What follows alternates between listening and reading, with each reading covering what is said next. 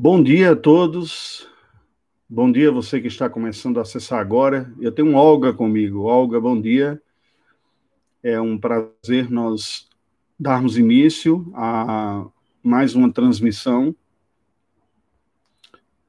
Vamos fazer alguns ajustes aqui. Bom dia, mais alguns estão chegando. Ótimo. Assim, nós podemos dar início à nossa reflexão nesta manhã, o estudo da palavra do Senhor. Bem, você certamente, como é, evangélico, já deve ter ouvido ao longo da sua vida sobre a questão da certeza da salvação. Este pacote, certeza da salvação e salvação, está presente no discurso evangélico como um pacote casado. Ok. Obrigado aí, meninos. Os meninos conferem para mim como estão as coisas. E, e talvez você tenha se perguntado, ou não, né? depende de como esta realidade se dá. Eu me lembro de ter ouvido no início da minha vida cristã algumas pessoas falando que o cristão jamais deveria duvidar da sua salvação, porque isso traria um prejuízo espiritual muito grande. Alguns deram até a entender que você, se duvidar, você corria o risco de perdê-la. Certamente a dúvida de uma coisa que Deus falou se configura um pecado por incredulidade. Mas Muitas vezes isso é demonstrado de uma maneira como se a certeza da salvação fosse ela mesma a definidora do estado da salvação. Então, deixe-me, no início dessa transmissão de hoje, definir alguns termos e definir a rota do que nós vamos conversar na manhã deste dia. É um prazer ter vocês aqui e nós vamos orar ao Senhor e assim darmos início propriamente dito. Oremos ao Senhor Deus. Deus bendito, nós te rendemos graças por mais uma manhã de domingo que tu nos concedes, pelo privilégio e a oportunidade que temos de nos quedarmos na tua presença, na tua dependência, dependência da gloriosa ação do Espírito Santo ao nos iluminar, a nos iluminar a mente e o coração, para recebermos tua santa instrução. Olha para nós, as nossas necessidades, nossas lutas, Somos dependentes de Ti, dependemos de Tua graça todos os dias da nossa vida. E hoje, mais uma vez, rogamos a Tua assistência, a orientação do Senhor para nós. Em nome de Jesus. Amém. Um dos problemas. Bom dia, Sabeline. Parabéns. Fiquei muito feliz ontem pela notícia que soube pelas redes sociais. Parabéns a você e ao Sérgio. Um abraço muito grande, viu?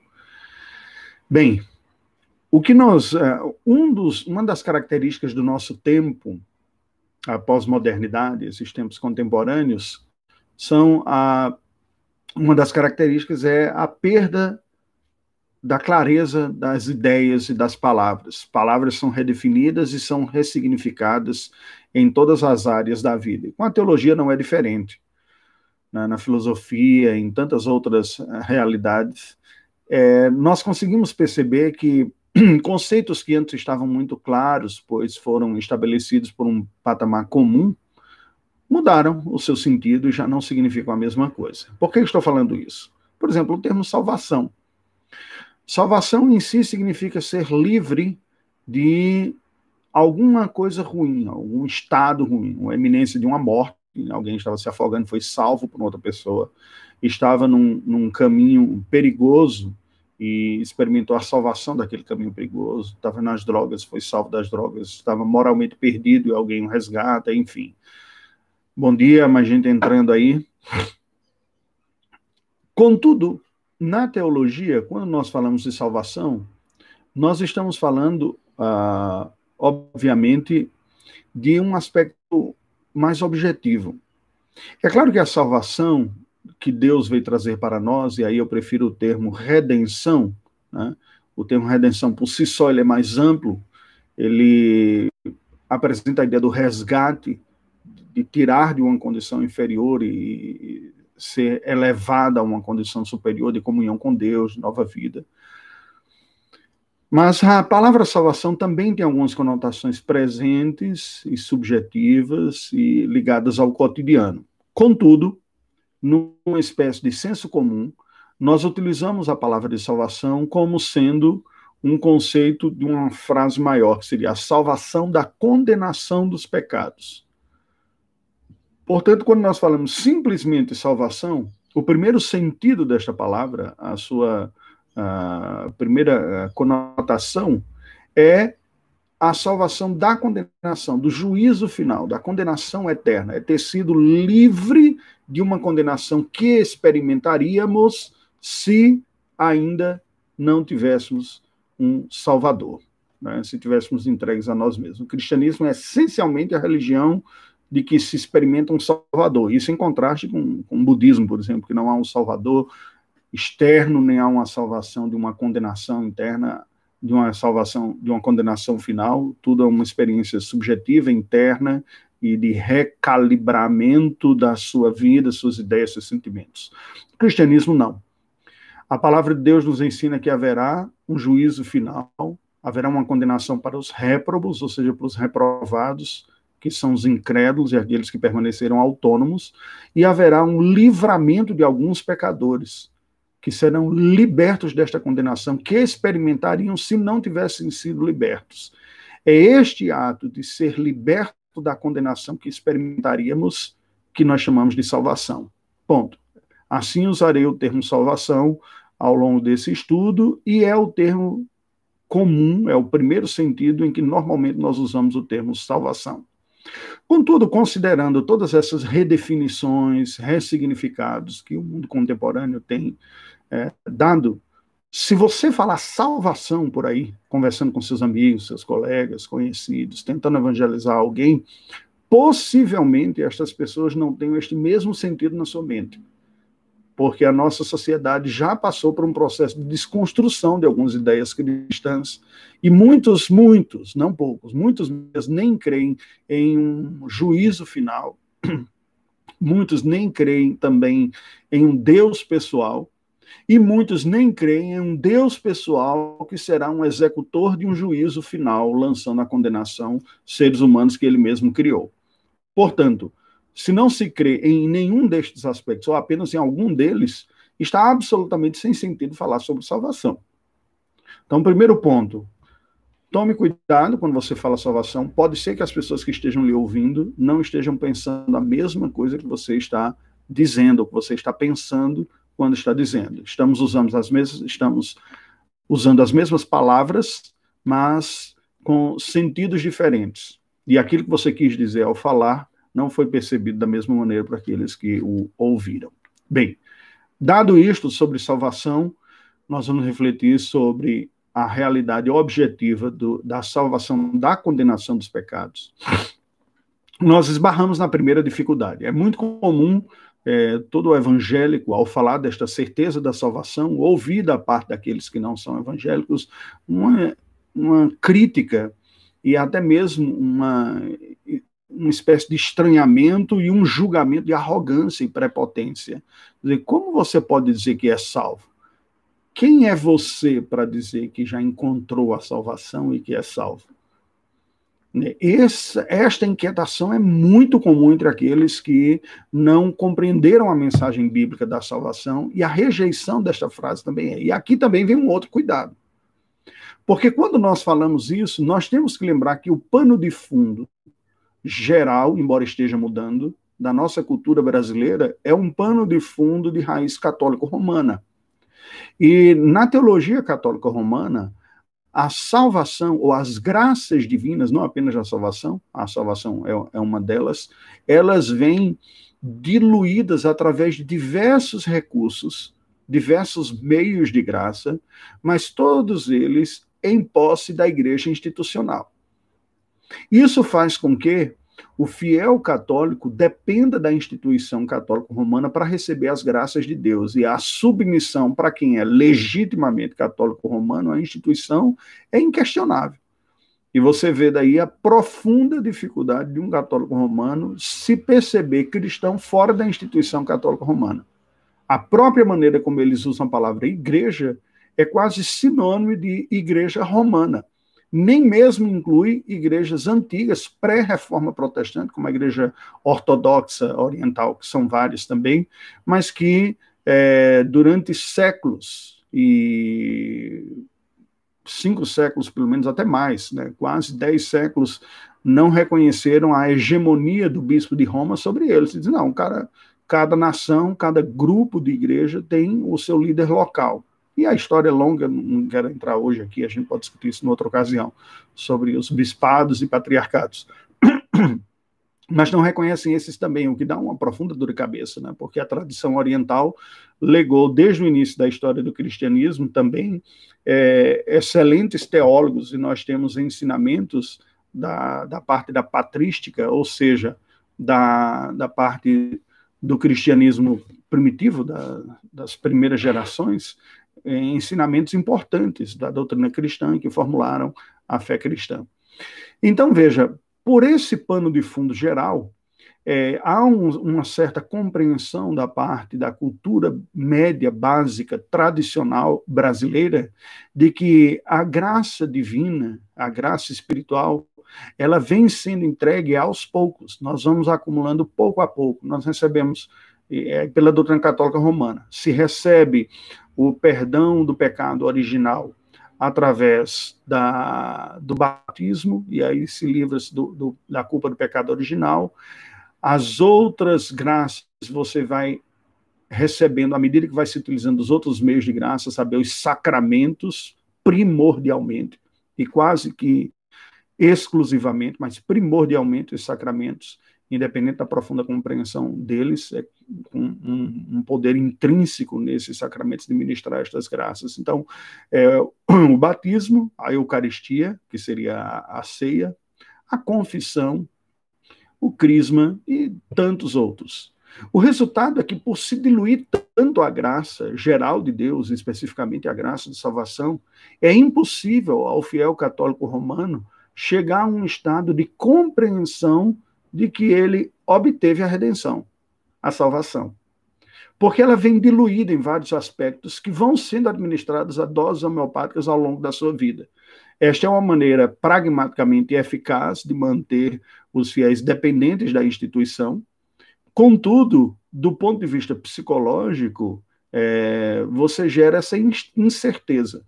Nós havíamos comentado uh, anteriormente, há algumas semanas atrás, como Agostinho, que defendia a doutrina da predestinação, da eleição, soberania de Deus, salvação perfeita da igreja, não se perde a salvação.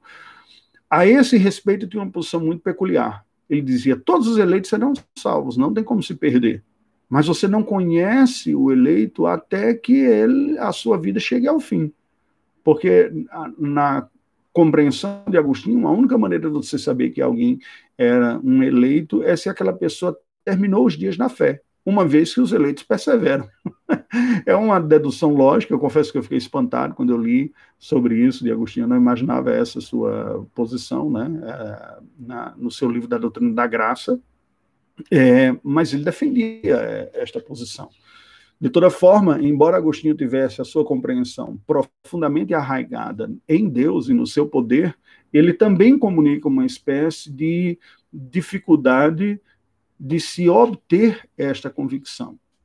E aí é porque quando nós vamos, e aí humildemente, né, precisamos ter humildade e respeito, sabemos que Agostinho foi um gigante intelectual, do ponto de vista teológico, a maior autoridade da igreja cristã dos primeiros séculos, ele que assistiu à queda do Império Romano, permanece como sendo a maior referência da cristandade durante séculos, vindo dentro da Igreja Católica Romana ser depois substituído apenas por um, um outro, que é Tomás de Aquino, quase mil anos depois, né, aproximadamente mil anos depois de, de Agostinho.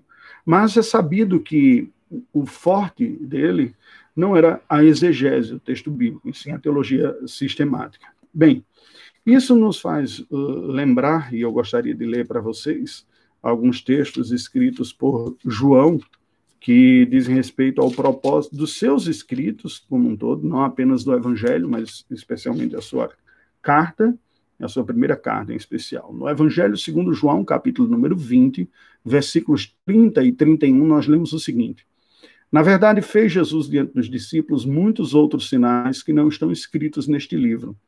Estes, porém, foram registrados para que creiais que Jesus é o Cristo, o Filho de Deus, e para que, crendo, tenhais vida em seu nome.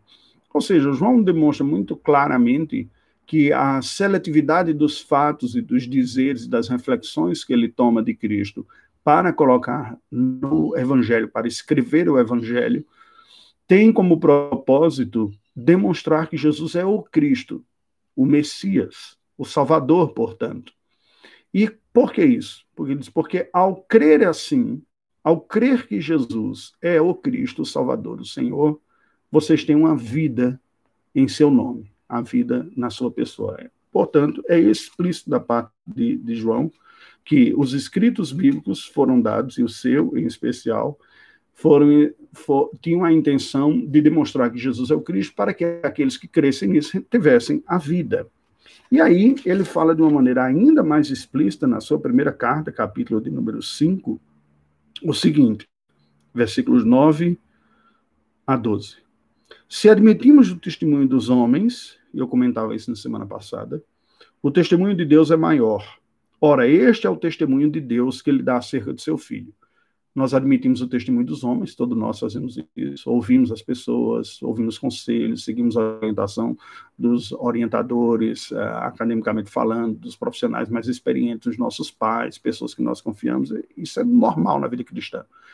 E esse admitir o testemunho é, é uma afirmação bíblica de um reconhecimento de que nós não nos fazemos sozinhos, nós somos assistidos por pessoas que nos instruem em nossa vida.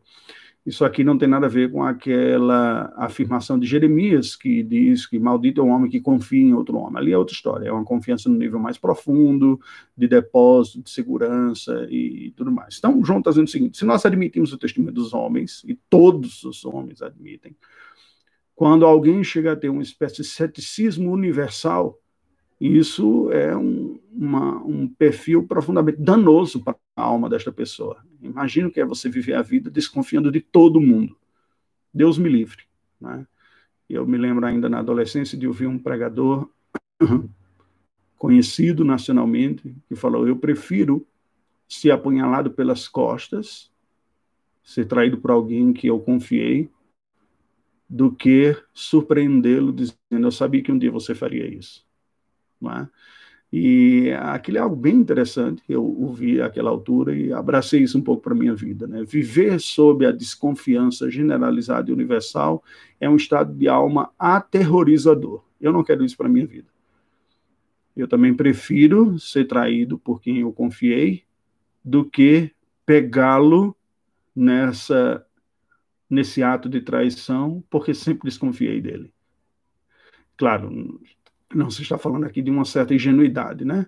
Mas de que é assim, nós somos criaturas caídas e, portanto, passíveis de cometer o erro, mas eu não posso olhar em todas as pessoas simplesmente pessoas indignas de confiança. Então, João está partindo da lógica oposta. Ele está partindo, se nós fazemos isso, e há pessoas de confiança que nós acreditamos no testemunho delas, queira Deus ele diz: esse é o testemunho que Deus dá acerca do seu filho, versículo 10. Aquele que crê no Filho de Deus tem em si o testemunho, o testemunho que Deus dá acerca do seu filho e da salvação. Aquele que não dá crédito a Deus o faz mentiroso, porque não crê no testemunho que Deus dá acerca do seu filho. Você não acredita no que Deus está dizendo sobre o seu filho Jesus Cristo, está chamando Deus de mentiroso. Então vejam o raciocínio de João. É essencial entendermos a fé cristã como, em termos de fé, de conteúdo, como verdades ligadas ao Filho de Deus, verdades que foram ditas pelo próprio Pai. E ele continua. E o testemunho é este: que Deus nos deu a vida eterna e esta vida está no seu Filho. Deu, está no passado. Muito provavelmente aqui sendo escrito como no auristo, um verbo que indica uma ação completa, acabada. Deus nos deu esta vida em Cristo Jesus, e acabada, né? É diferente. Na língua portuguesa, costuma-se traduzir o auristo como pretérito, porque a nossa língua é cronológica. A principal informação que está presente no verbo é de tempo. Aí tem outros aspectos de, é, de continuidade, dentro do tempo, se continuou até hoje, se está continuando, se fará, se faria como possibilidade de futuro. Na língua portuguesa, os verbos são essencialmente temporais.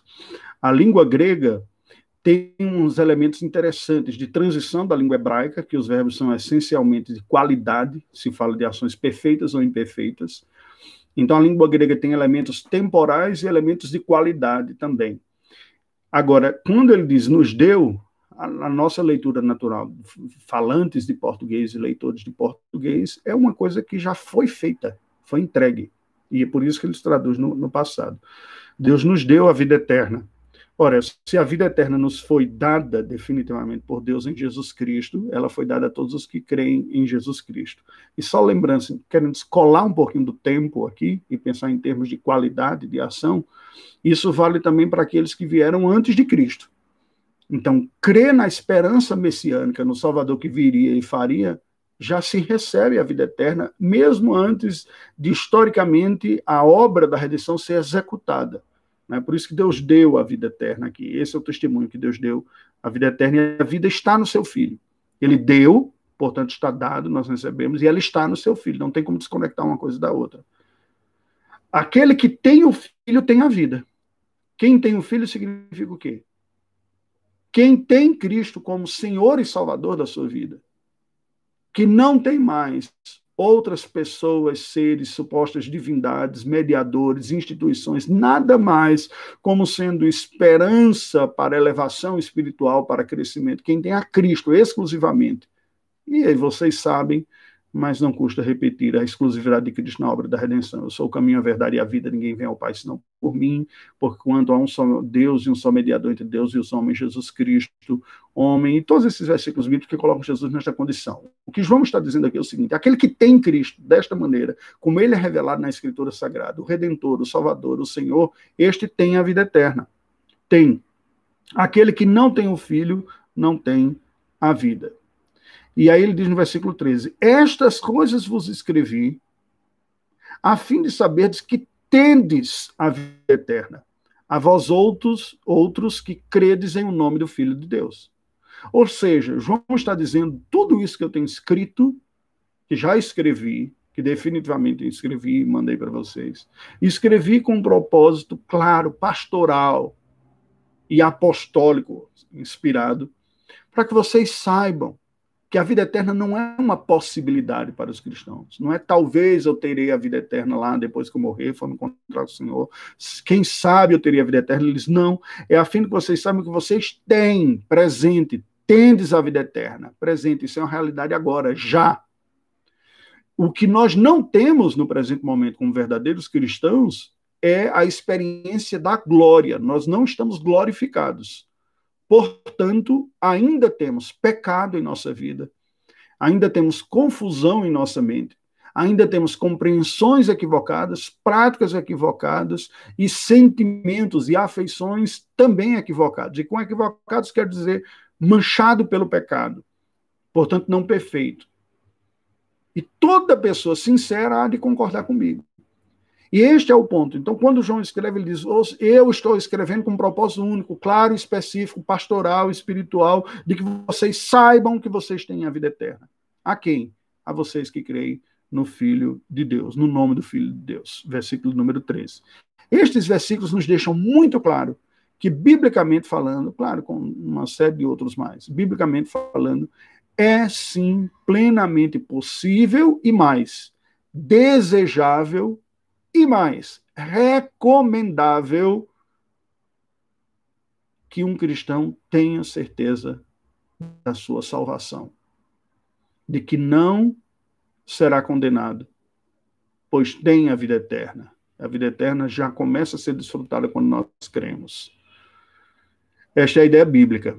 Agora, a confusão a este respeito fora do meio evangélico é por causa deste pano de fundo cultural católico romano geral, em que se pensa a vida eterna como uma espécie de premiação ou recompensa para a maneira como a pessoa viveu aqui, por um lado. Por outro lado, alguns não, mas não é essa troca, é a graça de Deus que nos comenda. Aí o problema está na doutrina da salvação e os meios de graça. Porque se a graça é diluída tanto, o fiel terá muita dificuldade de entender. Eu já recebi a graça suficiente para ter a convicção da minha salvação? Não. Então ele faz uma espécie de supressão ou de suspensão sobre a sua crença no estado de sua alma, deixando isso de lado e entregando nas mãos de Deus e segue a vida cristã. Isso certamente gera muito tormento, muita dificuldade, muitas inseguranças. Né? Você nunca sabe exatamente qual é o estado de sua alma, você tem uma, uma submissão e uma dependência constante à igreja institucional, porque os sacramentos são os meios é, essenciais para comunicar esta graça.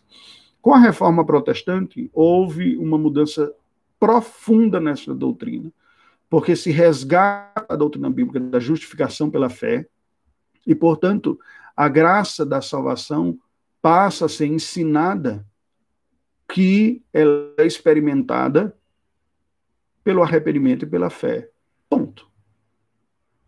É um meio, a ministração da palavra de Deus, que ao ser recebido com sincero arrependimento e fé, nós recebemos a graça da salvação e já estamos, como, como João fala aqui. Aquele que crê no Filho tem a vida eterna. E aí, alguns dos receios e acusações que eram feitas de que a pessoa poderia ser negligente com a sua vida, se ela já tivesse certeza, até hoje tem pessoas que falam isso. Ela cai por terra porque, na verdade, o evangelho é libertador. Saber-se perdoado de fato, reconhecer-se como súdito, discípulo de Cristo Jesus, é um projeto de vida. E esta amarra da culpa, do peso e da dúvida, uma vez retirada, libera a alma para viver muito melhor, muito mais eficazmente para a glória de Deus. O coração grato e o coração restaurado e reconciliado tem muito mais vigor espiritual para seguir adiante e viver para a glória do Senhor. Este é o ensinamento bíblico, e por esta razão é que, embora a convicção da salvação ou a certeza da salvação seja uma graça distinta da própria salvação, ela é uma graça que deve sim ser buscada por aqueles que são cristãos. Agora me permita explicar mais uma diferença essencial entre a graça da salvação e a graça da certeza da salvação. A graça da salvação é uma realidade objetiva, é o estado espiritual do pecador que foi salvo. Todos nós nascemos, fomos concebidos em pecado, nos diz o texto sagrado. Em pecado me concebeu a minha mãe, todos somos pecadores, todos fomos concebidos em pecado. Alguns destes que foram concebidos em pecado e, são, por natureza, pecadores, são salvos pela graça de Deus da condenação, pela obra regeneradora do Espírito Santo de Deus. Uma vez salvos, eles passam a gozar da condição de filhos de Deus e parte da igreja espiritual do Senhor. Eles estão salvos, eles têm a vida eterna. E a partir daqui começa a experimentar a vida eterna, que é para sempre, ela é eterna. Se alguém perde, então não era eterno o que tinha era alguma coisa passageira. E se não experimentou a vida eterna, não estava salvo. Podia estar convencido, religioso, sei lá o quê. Se você experimentar algo que é eterno, aquilo é eterno e vai ser para sempre. Não tem como se experimentar alguma coisa eterna e se perder. Certo? Então, alguém que foi, que abraçou a vida eterna, experimenta a vida eterna, a nova vida em Cristo Jesus, está salvo. Essa é a sua realidade objetiva.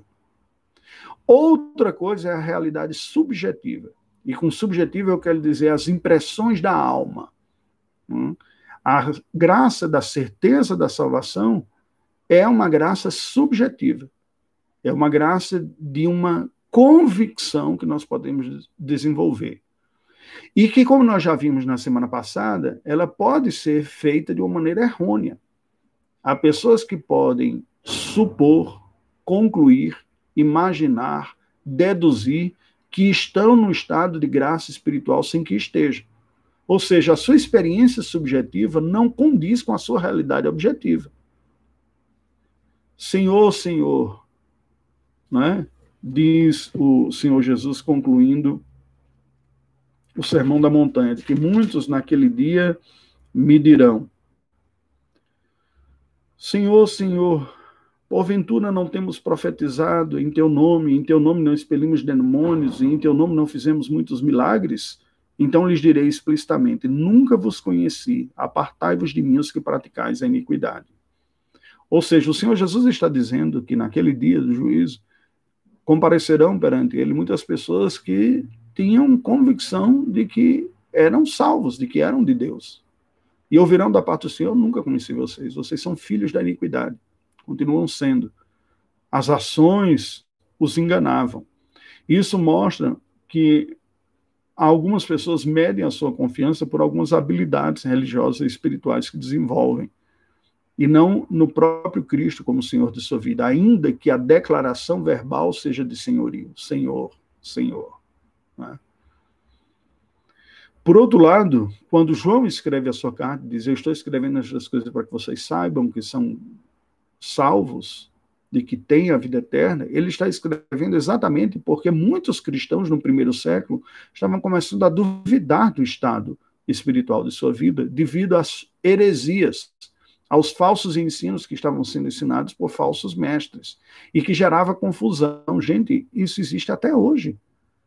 Eu, como pastor, experimentei vários dias. E você, como cristão, por certo, convive com pessoas que creram na Bíblia, creram, que, creram em alguns aspectos do Evangelho, mas receberam uma mensagem tão truncada, tão misturada, tão confusa, que essas pessoas ficam perdidas em elementos básicos e têm dúvidas de, de, questões básicas. Foi isso que ocorreu naqueles dias. Então, João começa a explicar passo a passo, claramente, o que, é a fé cristã na sua carta, até chegar ao final e dizer: gente, presta atenção, vocês ouvem o testemunho dos homens, ao ponto até de ouvir o testemunho de falsos mestres, que colocou minhoca na cabeça de vocês e tantas dúvidas.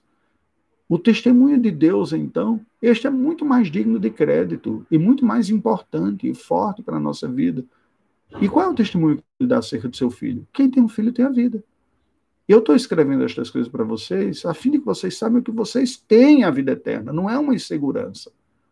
Então, com isso, João está dizendo claramente que aquelas pessoas, mesmo tendo dúvidas sobre o estado da sua salvação, são salvas. Ou seja, a realidade objetiva da condição espiritual de ter certeza da salvação, de, de estar salvo, não depende da realidade subjetiva de ter esta certeza. A realidade objetiva é a nossa condição espiritual, e como diz Paulo, nós estamos assentados com Cristo Jesus nas regiões celestiais. Estamos assentados com Cristo Jesus nas regiões celestiais. Se alguém nasceu de novo, está unido a Cristo. Não tem como arrancar, como amputar o corpo de Cristo de alguém que foi inserido no seu corpo. Nós estamos unidos a Cristo. Essa é a nossa condição espiritual. Mas ninguém vê essa condição espiritual. Nós sabemos disso pela fé, porque damos crédito à palavra de Deus. Você não vê você sentado na região celestial espiritualmente unido a Cristo. Você não ouve a voz de Cristo fisicamente dizendo para você: você é meu. O que nós ouvimos e vemos são resultados de nossa fé. Exatamente como o autor dos Hebreus define fé. Fé é a convicção dos fatos que se não veem e a certeza daquilo que se espera. Isto é fé. Eu creio na palavra do Senhor. Então, a certeza da salvação é uma questão de fé não é uma questão de Estado, e por isso é preciso separar.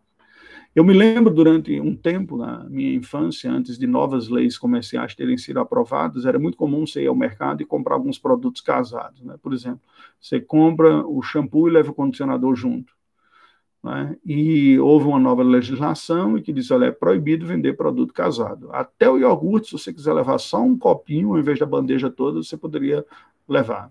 Ninguém faz isso, mas por direito comercial, sim. E eu uso isso como ilustração para falar desse grande equívoco que ocorre, comum no meio evangélico, de confundir salvação com certeza de salvação, como se fossem produtos casados. Quem tem um tem o outro. E normalmente se dizendo, quem tem a certeza de salvação está salvo, tem a salvação. Quem tem a salvação tem a certeza da salvação. E aí as pessoas passam a duvidar da sua própria salvação porque estão inseguras quanto a ela. É uma crise desesperadora, Deus me livre. Era exatamente o que estava ocorrendo com João. Né? não com João, ele, né? mas nos dias de João, que estava ocorrendo naquele contexto que fez com que João escrevesse a sua carta, exatamente para dirimir essa dúvida e trazer de volta um estado de paz espiritual para aqueles que estavam confusos, e dizer: o seu estado espiritual não depende desta convicção. Agora, esta convicção determina o estado de sua alma, não o estado espiritual. Aí é outra realidade. Não ter a certeza da salvação tem implicações profundas no gozo, na satisfação, na segurança, na alegria, no ímpeto, no vigor, na maneira como nós tocamos a vida. Alguém que não tem essa certeza leva uma vida cristã muito pobre, porque está o tempo todo com meio a dúvidas, incertezas, insegurança, medo da morte, se eu morrer hoje, o que vai acontecer? Ainda não tenho. É horrível. E a certeza diz respeito a uma realidade objetiva fora de nós, não subjetiva. A, a condição da nossa salvação não depende da nossa capacidade de não duvidarmos dela, mas sim da capacidade divina de empreender, de executar esta salvação. Sendo assim, os nossos avós puritanos, os autores da Confissão de, de Westminster, eles elaboraram um caminho que eles costumam, que se costuma dizer, a tríplice via para você desenvolver a certeza da salvação.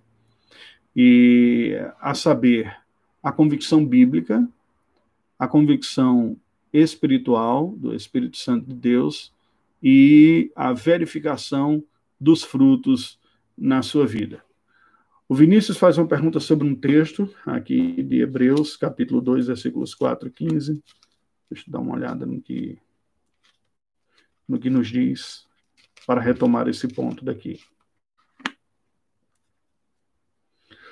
Visto, pois, que os filhos têm participação comum de carne e sangue, destes também ele igualmente participou, para que por sua morte destruísse aquele que tem o poder da morte, a saber, o diabo, e livrasse todos que, pelo pavor da morte, estavam sujeitos à escravidão por toda a vida. No caso, ter medo da morte pode ser um sinal de não ter a salvação, visto que a obra da salvação efetua a eliminação desse medo. Pode, mas não necessariamente sim. Porque João também escreve dizendo que o amor lança fora o medo. No entanto, nós estamos falando de afeições. Né? Assim como convicções e volições, que são os três aspectos que compõem a nossa humanidade, o que eu acredito, o que eu sinto e o que eu decido, eles estão debaixo de um processo de santificação. É isso que é extremamente importante que nós entendamos aqui. O que eu creio, o que eu sinto e o que eu decido estão em uma realidade progressiva de santificação. O que isso quer dizer? Nenhum de nós, no melhor dia da sua vida, tem toda a sua convicção plenamente bíblica, pura, sem nenhum desvio, sem nenhum equívoco. Isso é algo muito claro e eu gostaria, na minha oração e desejo, quando tenho ministrado com vocês aqui no contexto da primeira igreja, é que isso fique claro para vocês. A nossa compreensão, a nossa compreensão bíblica é uma realidade progressiva. Paulo deixa isso muito claro quando ele escrevendo aos Coríntios, diz: Eu era menino, pensava como menino, agia como menino, mas agora que cresci, desisti das coisas de menino, porque em parte profetizamos, em parte conhecemos e em parte profetizamos deixando para as coisas que traz para trás frio, assim para aqueles que diante de mim estão, ele fala aos Efésios. A gente está crescendo na compreensão. A mesma coisa são as afeições. As nossas afeições ainda estão sujeitas a balanços, a influências do pecado. Nós ainda, embora amemos primeiramente o Senhor, mas ainda dividimos amor e por isso pecamos. Né? Nós pecamos exatamente porque nós amamos alguma coisa mais do que o Senhor em algum momento da nossa vida, em alguma circunstância. Agora, quanto mais amamos ao Senhor, menos amaremos outras coisas. Então é uma santificação. E as decisões são as mesmas coisas. Decidimos cada vez mais pelo Senhor, pela obediência, pela vontade de Deus, mas ainda somos capazes de uh, andar numa outra direção. Então, o medo, em algumas circunstâncias, é, vão refletir inseguranças. E aí a gente fala de fragilidades espirituais para o cristão. Então, se eu temo alguma coisa ao ponto daquilo roubar a minha alma, é um sinal de que aquela questão, aquela circunstância, aquela pessoa, aquele evento, seja lá o que for, que gera esse temor, precisa ser encarado comigo com um olhar bíblico.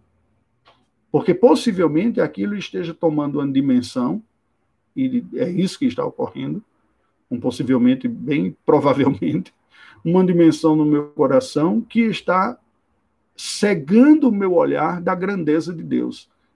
Aquilo, na prática, no meu coração, está se tornando maior do que o próprio Deus. Daí eu, eu ficando com esse medo, o receio. Por isso que o amor lança fora o medo. Amar o Pai, conhecer o Pai, é descansar no Pai, no colo do Pai. Agora, é um convite. E é um exercício que a gente amadurece ao longo de toda a nossa vida. Qual é a diferença disso para é, o medo do não cristão? Porque o medo do não cristão é o medo do órfão, né? daquele que não tem pai, que se sente absolutamente desabrigado e de fato está porque não conhece Deus como pai. O medo experimentado pelo cristão, conquanto seja ainda pecaminoso, mas é o medo do filho, né? que se recorre ao pai e diz: Eu estou com medo, me ajude, me fortaleça, eu sei quem ele está. Nós não estamos livres disso. É, é, correto afirmar que o medo da morte é natural, pois somos criados à imagem de Deus e por ele ser eterno, nós temos esse desejo de ser eterno. Não por isso. O medo da morte, é, assim como o medo, ou qualquer medo, ele é fruto do pecado, sim, porque com o pecado o mundo e a realidade se tornaram inseguros a males que não estariam se não houvesse pecado. Contudo, o medo tem um aspecto bom dentro dele, que é um aspecto de vigilância.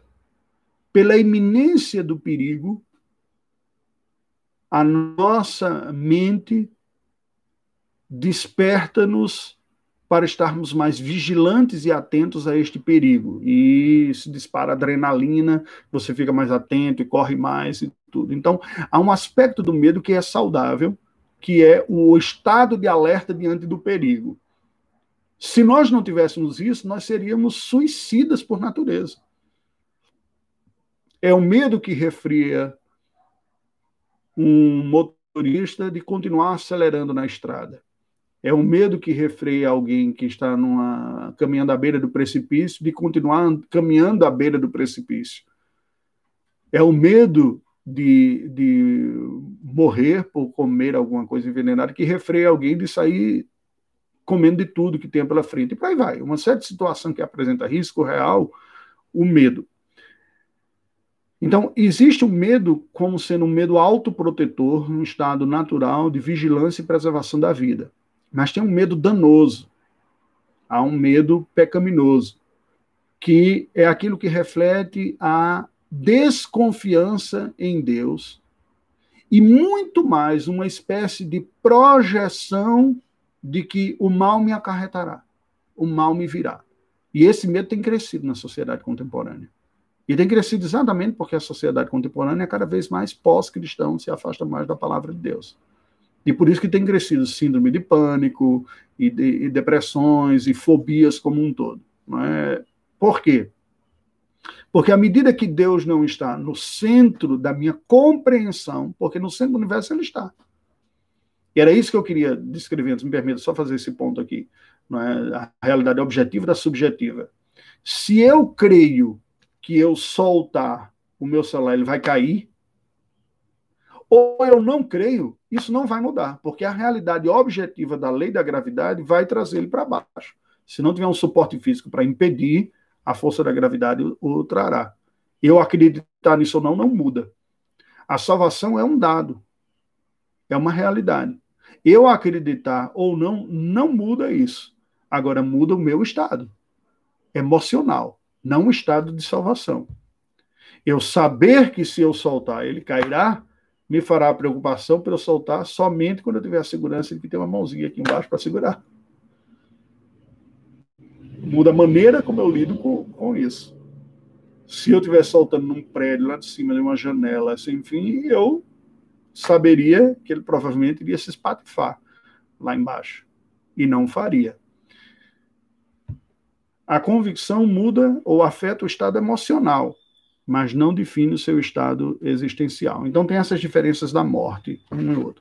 Então os nossos avós puritanos diziam o seguinte: é, esta convicção da salvação é uma graça subjetiva que se desenvolve na vida dos cristãos a partir de três meios. Presta atenção que isso é importante. O primeiro deles, e extremamente importante, é uma convicção bíblica clara. Ou seja, à medida que eu creio conforme as escrituras sagradas, isso fortalece a minha convicção. Quando eu vou aprendendo, como que nós lemos hoje aqui em João, ele dizendo: Olha, eu estou escrevendo para vocês para que vocês tenham, vocês saibam que vocês têm. Quando eu sei, isso é libertador. Gente, inúmeras pessoas quando se deparam com a doutrina bíblica, da verdade da soberania de Deus, da graça da salvação, da perseverança dos santos, vou dar um exemplo dos cinco pontos calvinismo, por exemplo. Quantos que eu já não ouvi que vieram comentando comigo como foi libertador para eles saber que Deus os salvou definitivamente e que eles estão salvos e eles não têm mais dúvida e não têm mais o medo de perder a salvação. E essa mudança se deu por uma razão muito simples. Estudaram as verdades bíblicas sobre a salvação e aprenderam que a salvação é uma realidade pronta que Deus dá aos que creem nele, e que isso não muda, ele não toma de volta, a pessoa não perde. E isso gera uma segurança fruto de uma nova convicção, uma convicção da segurança. Então, veja, o estado objetivo é de salvação, mas o subjetivo, a maneira que ele olhava para isso era de insegurança, e é aquela agonia mortal. Imagina, a pessoa acorda salvo, morre perdido, no outro dia acorda perdido e morre salvo. Que coração aguenta um negócio desse? Não é?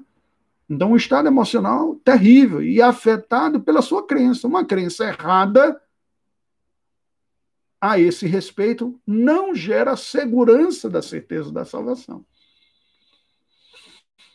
E, claro, volto a dizer o que tinha falado anteriormente: é possível que algumas pessoas estejam equivocadas, sejam hipócritas, mas o caminho natural de Deus desenvolver na sua igreja a convicção é através do bom ensino bíblico. Essa é a primeira. A segunda fonte é uma fonte sobrenatural e externa a nós. É uma convicção ou uma confirmação em nossa alma do próprio Espírito Santo. E aí o texto bíblico. Permita aqui. Vou precisar de um ajuste. O texto bíblico, em Romanos, Paulo escrevendo aos Romanos, capítulo de número, versículo de número 16, nos apresenta o seguinte versículo. E aí eu leio para a nossa instrução aqui, Romanos 8,16. O próprio Espírito testifica com o nosso espírito que somos filhos de Deus. Essa é uma obra, é uma ação. Presta atenção nisso aqui. É uma ação objetiva do Espírito Santo de Deus na subjetividade da nossa alma. Isso é fantástico, né? Ou seja, nós temos tanto o elemento objetivo quanto o subjetivo aqui presente. O objetivo é qual? É uma ação do Espírito que ele faz de trazer ou fortalecer uma convicção do nosso espírito de que somos filhos de Deus. E a nossa recepção, portanto, é subjetiva. É uma experiência de cada um. E é uma história muito particular na vida de cada um, como isso ocorre. Algumas pessoas têm essa convicção de uma maneira muito rápida normalmente relacionados a uma, uma conversão muito contrastante. Não é incomum nós experimentarmos esta convicção muito forte entre pessoas que estavam na ignorância e passam para o conhecimento, que estavam uh, perdidos e ouvem o evangelho, ele faz sentido e abraçam isso, porque o contraste das trevas da ignorância que havia entre ele e a luz que chega é muito forte. E isso é comum em pessoas que vêm do meio da ignorância. Aqueles que conhecem o, o Evangelho, conhecem a, a, mensagem bíblica, podem ter também essa convicção muito rapidamente e fortemente desenvolvidas quando percebe a regeneração na sua vida. Mas a minha observação, aqui não é uma doutrina, não tem como afirmar isso, é apenas uma observação, é que aquelas pessoas que cresceram num conhecimento bíblico tendem a ter uma experiência de convicção menos chocante, menos contrastante. Porque dificilmente elas experimentaram, por uma razão óbvia, um estado de convicção de perdição profunda por não estar associada à ignorância. O que eles podem ter é uma convicção profunda de perdição, a olhar o seu próprio coração, mas não de ignorância, pois sabiam disso desde criança, quando foram crianças quando foram ensinados. Essa convicção também precisa ocorrer na vida destas pessoas. E sobre isso, a palavra de Deus vai nos colocar que essa ação do Espírito Santo ela é dinâmica. E ela depende da maneira como nós vivemos a nossa vida também, claro. Porque a Bíblia faz exortações do tipo: não entristeçais o espírito, não apagueis o espírito, não desprezeis as profecias, os ensinos bíblicos. Isso, portanto, nos comunica a ideia de que, se na minha vida cristã, ou você na sua vida cristã, você é negligente quanto aos meios de graça, você é negligente quanto à vigilância espiritual sua, a sua espiritualidade perde tônus, força, poder. E, portanto, esse testemunho interno do Espírito é enfraquecido na sua vida. Porque você está alimentando aspectos não espirituais, é a, a ideia de Paulo, da carne e do Espírito. À medida que nós crescemos em comunhão com Deus, sinceridade e piedade, esta convicção tende a se fortalecer em nossa vida. Este é o ponto que a graça de Deus nos comunica. Deixe-me ler aqui para vocês também como a confissão de fé aborda essa questão. Ele diz: olha, esta certeza não é uma simples persuasão conjectural e provável, fundada numa esperança falha, mas uma segurança infalível da fé. Eu tenho certeza porque Deus assim comunica fundada na divina verdade das promessas da salvação. Então, primeiro ponto que os puritanos diziam, as verdades bíblicas. Segundo, na evidência interna das graças, nas quais essas promessas são feitas. Esse eu vou inverter a ordem e dizer por terceiro. E agora, no testemunho do Espírito de adoção que testifica com nossos espíritos que somos filhos de Deus sendo esse Espírito o penhor da nossa herança e por meio de quem somos selados para o dia da salvação. Aí diz ainda a confissão de fé. Essa segurança infalível não pertence de tal modo à essência da fé, que um verdadeiro crente, antes de possuí-la, não tenha de esperar muito a lutar com muitas dificuldades. Ou seja, ela não está tão descolada da realidade da salvação, ao ponto de que seja muito difícil ter a certeza de salvação, e o verdadeiro crente tem que se esforçar muito até ganhar essa convicção de salvação. É isso que está sendo dito aqui. Não, não é assim. Estas coisas, como nós lemos, né, João falando, e eu escrevi para vocês assim, a fim que vocês saibam que tem a vida eterna. Não é uma luta, um parto ter, receber eh, esta convicção. Contudo, Sendo pelo Espírito habilitado a conhecer as coisas que lhe são livremente dadas por Deus, ele pode obtê-las sem revelação extraordinária no uso dos devidos meios ordinários, é o que nós estamos falando. Oração, leitura bíblica, santificação, vida comunitária, sinceridade, temor a Deus, vivendo para a glória do Senhor. Este é o caminho normal destas convicções se fortalecerem. E pois é, pois, dever de cada um ser diligente em tornar certa sua vocação e eleição. Não é? Então, se eu não tenho isso amadurecido, é meu dever buscar até que isso amadureça. A fim de que, por esse modo, seja o seu coração no Espírito Santo dilatado em paz e deleite, em amor e gratidão para com Deus, no vigor e alegria, nos deveres da obediência, que são os frutos próprios desta segurança. Longe esteja isto de predispor os homens à negligência. Ou seja, o que nós havíamos comentado. A verdadeira piedade, a verdadeira convicção, é, ela deve ser buscada para o bem-estar da nossa alma espiritual. Imagine, é possível alguém ser filho do pai e da mãe, isso é muito comum, né? mais do que deveria, mas não se perceber amado ou querido pelo seu pai e pela sua mãe. Isso muda o estado de sua filiação? Não. Continua sendo filho do pai e da mãe. Mas isso afeta significativamente a qualidade do seu relacionamento. E afeta significativamente o bem-estar de sua alma. Continua sendo filho, continua sendo pai. Como todos vocês, sou filho. Como alguns de vocês, sou pai.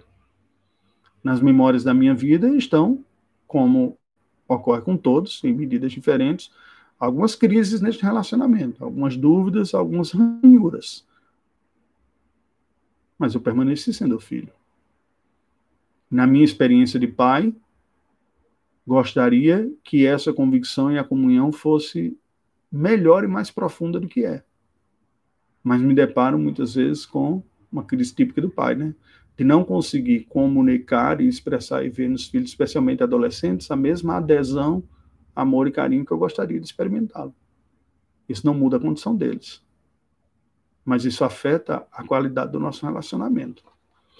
A Confissão de Fé diz ainda: os verdadeiros crentes podem ser de diversas maneiras, podem ter de diversas maneiras a segurança de sua salvação abalada, diminuída e interrompida, negligenciando a conservação dela, caindo em algum pecado especial que fira a consciência e entristeça o Espírito Santo, cedendo a fortes e repentinas tentações, retirando Deus a luz de seu rosto e permitindo que andem em trevas e tenham luz e não tenham luz mesmo os que o temem Contudo, eles nunca ficam inteiramente privados daquela semente de Deus e da vida da fé, daquele amor a Cristo e aos irmãos, daquela sinceridade de coração e consciência do dever. Daí a certeza de salvação poderá, no tempo próprio, ser restaurada pela operação do Espírito, e por meio dessas bênçãos eles são suportados para não caírem em total desespero.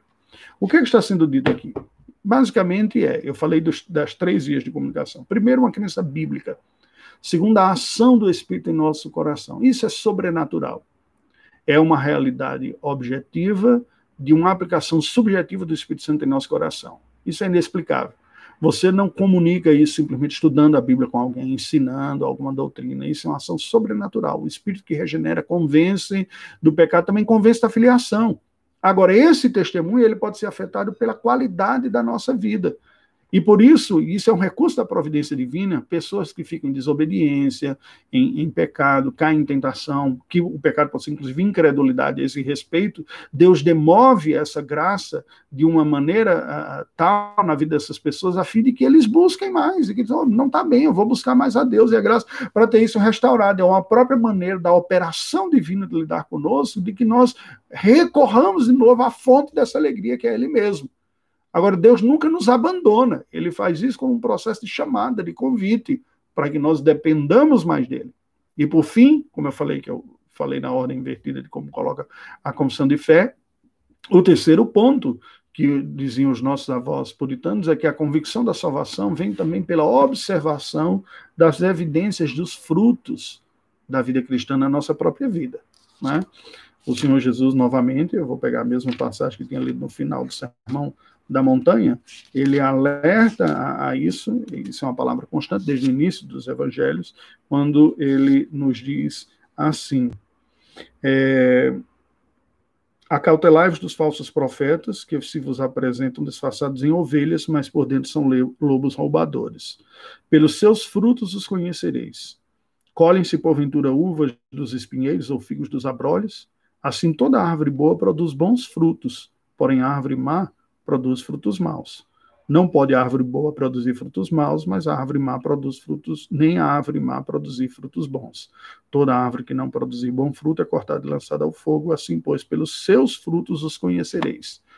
E, obviamente, não apenas os falsos profetas, mas os verdadeiros cristãos. Né? Eu, eu vos escolhi, né, o texto uh, de João nos apresenta isso, João 15, 16, que fala, normalmente a gente lê destacando o aspecto da predestinação. Mas ele diz assim: Não fostes vós que me escolhestes a mim, pelo contrário, eu vos escolhi a vós outros e vos designei para que vades e deis fruto, e o vosso fruto permaneça, a fim de que tudo quanto pedirdes ao Pai em meu nome eu vos conceda. E o fruto consiste basicamente no resultado da nossa união com Cristo, o nosso redentor. Bem, queridos, concluindo, A certeza da salvação é uma graça que, embora seja distinta da graça da salvação, está ela relacionada. É um resultado natural da operação da graça de Deus na nossa vida, da ação do Espírito Santo confirmando o nosso coração, da devida compreensão bíblica das verdades que nós temos e da maturidade da observação dos frutos da graça de Deus na nossa própria vida. Nós, portanto, devemos experimentar isso, esse é o caminho. Se você não tem experimentado isso, eu recomendo que você busque ao Senhor, uma busca sincera, constante, né? creia na palavra de Deus. Como disse João, eu escrevi, o apóstolo João, eu escrevi estas coisas para vocês assim, a fim de que vocês saibam que vocês têm a vida eterna. Duvidar desta realidade é uma incredulidade. Eu não sei qual seria o motivo da dúvida é que você tem tido. Se é questões de pecado, reticente, se é uma dificuldade compreensiva, é preciso trabalhar cada um destes aspectos. Os pecados nós trabalhamos com a confissão sincera e verdadeira, uma rendição a Cristo como Senhor e Salvador da vida. As dúvidas com compreensão bíblica a este respeito e a ação subjetiva do Espírito Santo com a busca sincera de uma verdadeira piedade na nossa vida e assim a comunhão com Deus sendo fortalecida. Agora lembre-se, você não vive pelo que sente, você vive pelo que crê. A Bíblia diz: o meu justo viverá pela fé.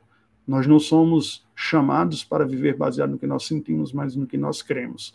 O que nós sentimos é importante, porque costumam ser as nossas afeições determinantes das nossas decisões. E a nossa integralidade, que cremos o que sentimos e o que fazemos, é o que nos formam. E tudo isso pode ser redimido em Jesus Cristo. Nós louvamos a Deus, agradeço pela, pelo tempo que nós gastamos juntos aqui. Lembrando que às 10h30 haverá a transmissão pelo canal da igreja da mensagem matutina, e à noite, Deus assim nos permitindo, às 19 horas pelo canal da igreja também, é, eu transmitirei a mensagem dominical vespertina, como temos feito nesses dias de quarentena. Nas quintas-feiras, nós temos estudado uma relação prática, teologia para a vida, né, na fé, no domingo tem, são assuntos mais teológicos, na quinta temas da vida cristã, temos pensado no cristianismo. Nesta quinta, pela graça do Senhor, eu pretendo desenvolver sobre a missão da igreja, qual é a missão essencial da igreja, estudando as grandes comissões. Estou pensando, não sei quanto tempo nós continuaremos em, em quarentena ou não, talvez fazermos um estudo panorâmico na primeira carta de João, na, nas quintas-feiras. Não sei, estou pensando a esse respeito ainda, amadurecendo. Tá bom? É um prazer, vamos orar ao Senhor. Deus bendito, nós te rendemos graças pelo tempo que tu nos deste nesta manhã, tempo de reflexão bíblica. Colocamos nossa vida diante de ti. Pedimos que tu nos ajudes a vivê-la na tua dependência. Tu conheces as nossas lutas, debilidades, os nossos temores, nossas ansiedades, que nada mais são do que frutos de um olhar muitas vezes vacilante para ti mesmo. Quando olhamos circunstâncias que vêm em nossa vida e esses dias de pandemia, nos apresentam circunstância fora do comum, uma, circunstâncias de incertezas naturais, de indefinições, de falta de clareza e perspectiva quanto ao futuro. Contudo, são realidades naturais que estão debaixo da realidade sobrenatural do teu controle. Falo por mim mesmo e possivelmente por alguns desses que estão ouvindo. Pedimos a tua graça sobre o nosso coração Pedimos perdão pela ansiedade que nos sobrevém, pela insegurança, pelo medo que nos sobrevém.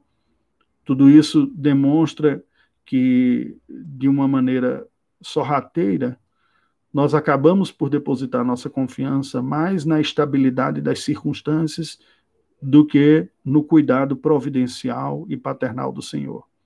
Perdoe-nos por isso, Senhor Deus. Perdoe-nos por demonstrarmos ou experimentarmos confiança mais nos atos da tua providência, muitas vezes até sem perceber que são frutos da tua providência, de que em ti mesmo e na tua mão. Sinceramente, eu peço perdão. E nos submetemos a ti.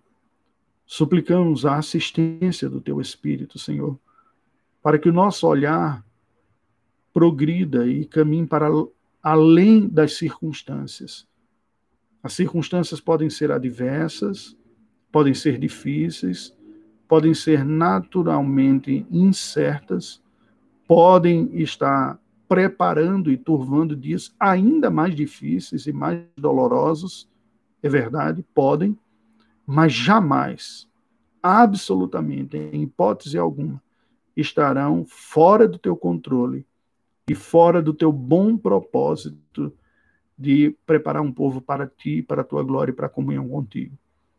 Por isso eu te peço por mim e pelos meus irmãos que me ouvem agora, dá-nos a graça, Senhor Deus, de vermos o Senhor, de olharmos para o Senhor em todas estas circunstâncias e acima delas, a nos fortalecermos no Senhor para enfrentarmos as lutas, as inseguranças, porque aquilo que não sabemos há de ser temperado em nosso coração por aquilo que sabemos, e sabemos em quem temos crido, e que tu és poderoso para guardar o nosso depósito até o dia final. Isto sabemos, e isso nos basta. A tua comunhão, a tua companhia são absolutamente poderosos, eficazes e suficientes para que enfrentemos os nossos maiores temores.